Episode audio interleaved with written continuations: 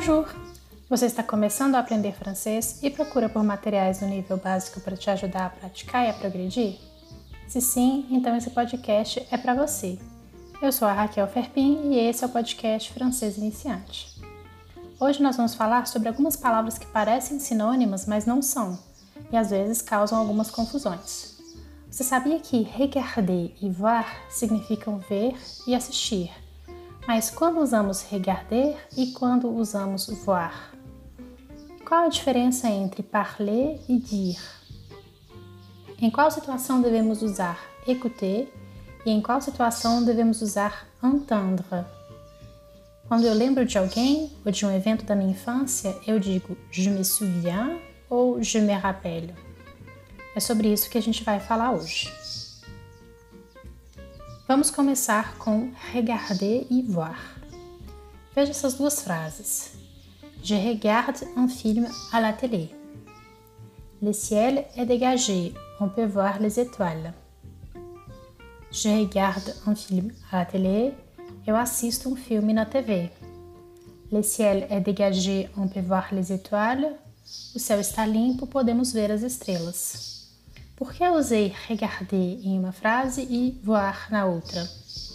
Uma explicação bem simples é que regarder é ver com intenção poderíamos traduzir como assistir. Javar é ver, no sentido bem mais amplo, admirar, ver sem a intenção de prestar atenção. Podemos pensar uma segunda distinção entre essas palavras que é regarder é sobre o que de fato estamos vendo ou olhando. Vendo um filme, vendo uma roupa na arara da loja. Mas var é sobre a capacidade de ver, de enxergar, ver as estrelas, ver um vulto. Nessa mesma linha, nós temos parler e dire. Por exemplo, je parle français. Je dis au revoir aux élèves. Je parle français, eu falo francês.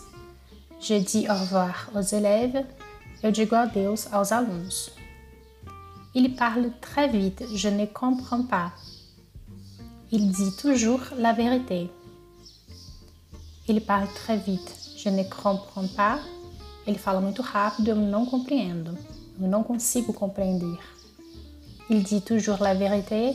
Ele sempre diz a verdade. Aqui, automaticamente, quando eu faço a tradução, eu já faço a diferença de parler como falar e dire como dizer. Mas em português essa diferença não é tão clara, então nem sempre essa tradução vai nos ajudar. Parler é sobre o ato de falar, de se expressar. Eu posso falar francês, eu sou capaz de falar esse idioma. Ele fala rápido, é o modo como ele fala. E dir se relaciona sobre a mensagem que foi transmitida. Eu digo tchau aos meus alunos. Ele diz a verdade.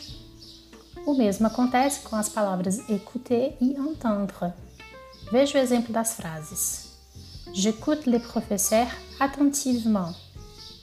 Elle écoute de la musique avant de dormir. Je n'entends pas les professeurs, il y a trop de bruit dans la salle.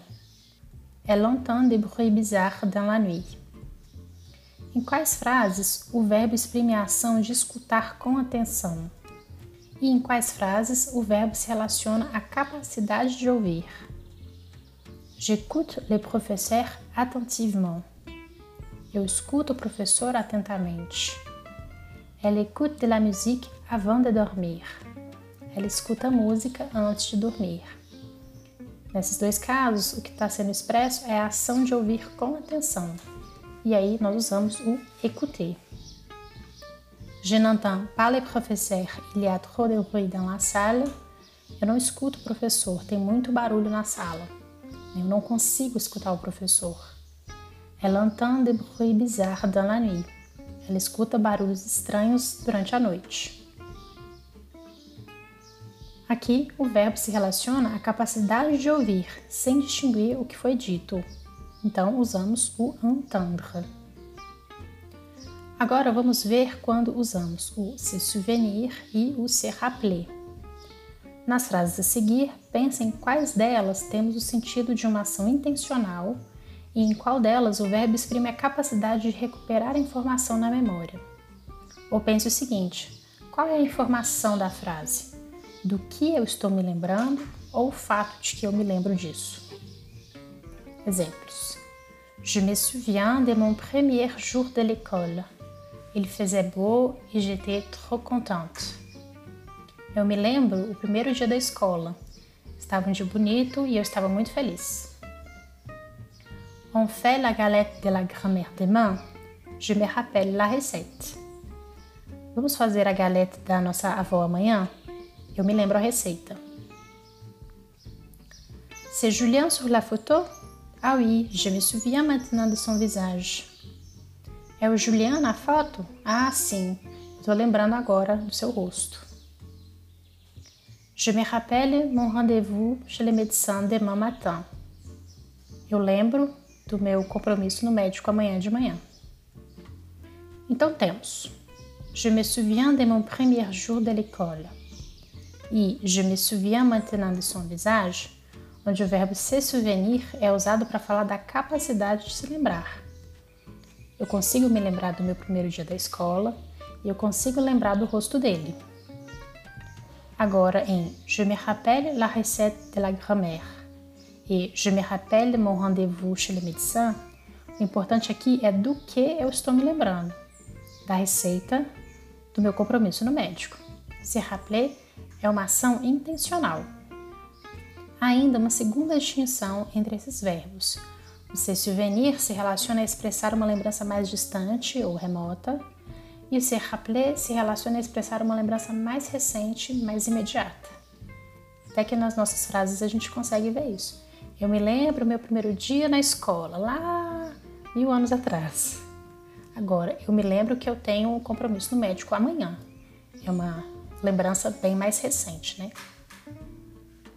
Você consegue perceber um padrão nesses pares de verbos? Em todos eles, regarder e voir, dire et parler, écouter e entendre e se rappeler, se souvenir, a diferença entre as palavras é que uma está relacionada à ação, o ato em si, e a outra à capacidade de realizar essa ação.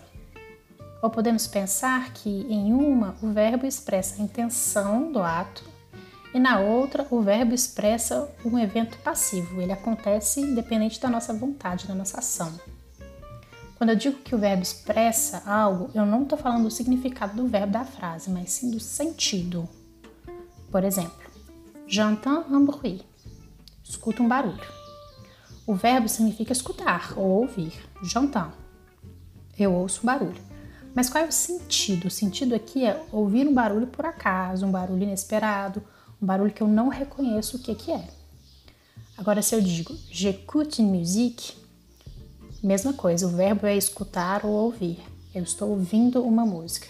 Mas o sentido é eu estou ouvindo uma música intencionalmente, eu estou prestando atenção, eu estou usufruindo dessa música, estou ouvindo uma música que eu coloquei para ouvir, ou que eu estou aproveitando para ouvir. Essa é a diferença entre esses verbos. Embora eles tenham o mesmo significado, eles têm sentidos diferentes. A gente pode pensar também que o sentido indica qual é a informação importante na frase. De novo, eu escuto um barulho. J'entends un bruit. A informação aqui é que eu ouvi alguma coisa. Isso pode me indicar um perigo, algo fora do lugar, algo inesperado. Agora, j'entends une musique, eu escuto uma música, a informação importante aqui é que eu estou ouvindo música, música que eu coloquei para ouvir. Eu não estou ouvindo aula, eu não estou ouvindo podcast, eu estou ouvindo música. Então, resumindo e repetindo, nesses pares de verbos, as palavras têm o mesmo significado, mas sentidos diferentes. E o sentido está relacionado com a informação importante que a frase está me falando. Eu sei que você vai dizer agora. Raquel, isso é muito complicado, vai ser difícil lembrar disso na hora que eu estiver conversando espontaneamente com alguém. Sim, eu sei, e eu concordo, mas você não precisa se preocupar com isso agora. O mesmo acontece em português. Você vê um filme ou você assiste um filme?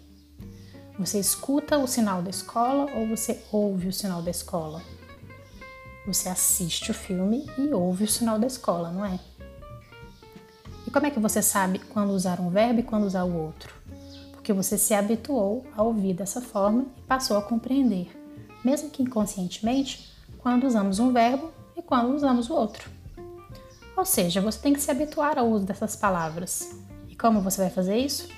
Estando em contato com a língua, escutando, lendo, repetindo e principalmente usando. Lembra do que eu falei lá no primeiro episódio?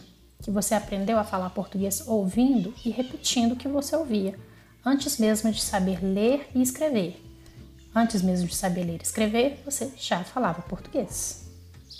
É por isso que é tão importante que você esteja em contato com a língua, porque isso vai te ajudar a fixar as estruturas. Você pode ver a explicação sobre o uso desses verbos, mas é a prática da repetição que vai te ajudar a usar da forma certa. Para te ajudar com isso, eu vou deixar no material de apoio um exercício para você começar a praticar o que nós vimos aqui. Aí, uma observação muito importante.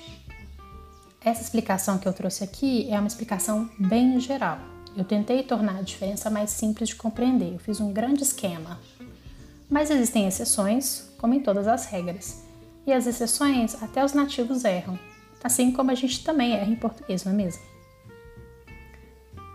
Se você aprende francês aqui comigo no podcast e quer aprender mais, mais rápido e com mais profundidade, conheça o meu curso Francês Iniciante. Nesse curso você vai aprender as estruturas e os vocabulários necessários para se comunicar em situações do cotidiano. O curso é 100% gravado, então você pode assistir no seu ritmo. E você ainda recebe o cronograma de estudos para te ajudar a se organizar e aproveitar o curso ao máximo. Todas as informações estão no link da bio do Instagram. E por hoje é só. Para receber o material de apoio desse episódio, entre nos grupos do Telegram ou do WhatsApp. O link para entrar nos grupos está na bio do Instagram. Atenção, pois o IG do Instagram mudou.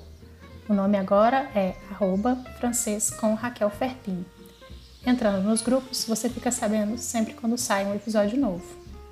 E é também pelo Instagram que você pode fazer sugestões, tirar as dúvidas, fazer críticas construtivas e ficar por dentro das novidades e interagir comigo. À la prochaine!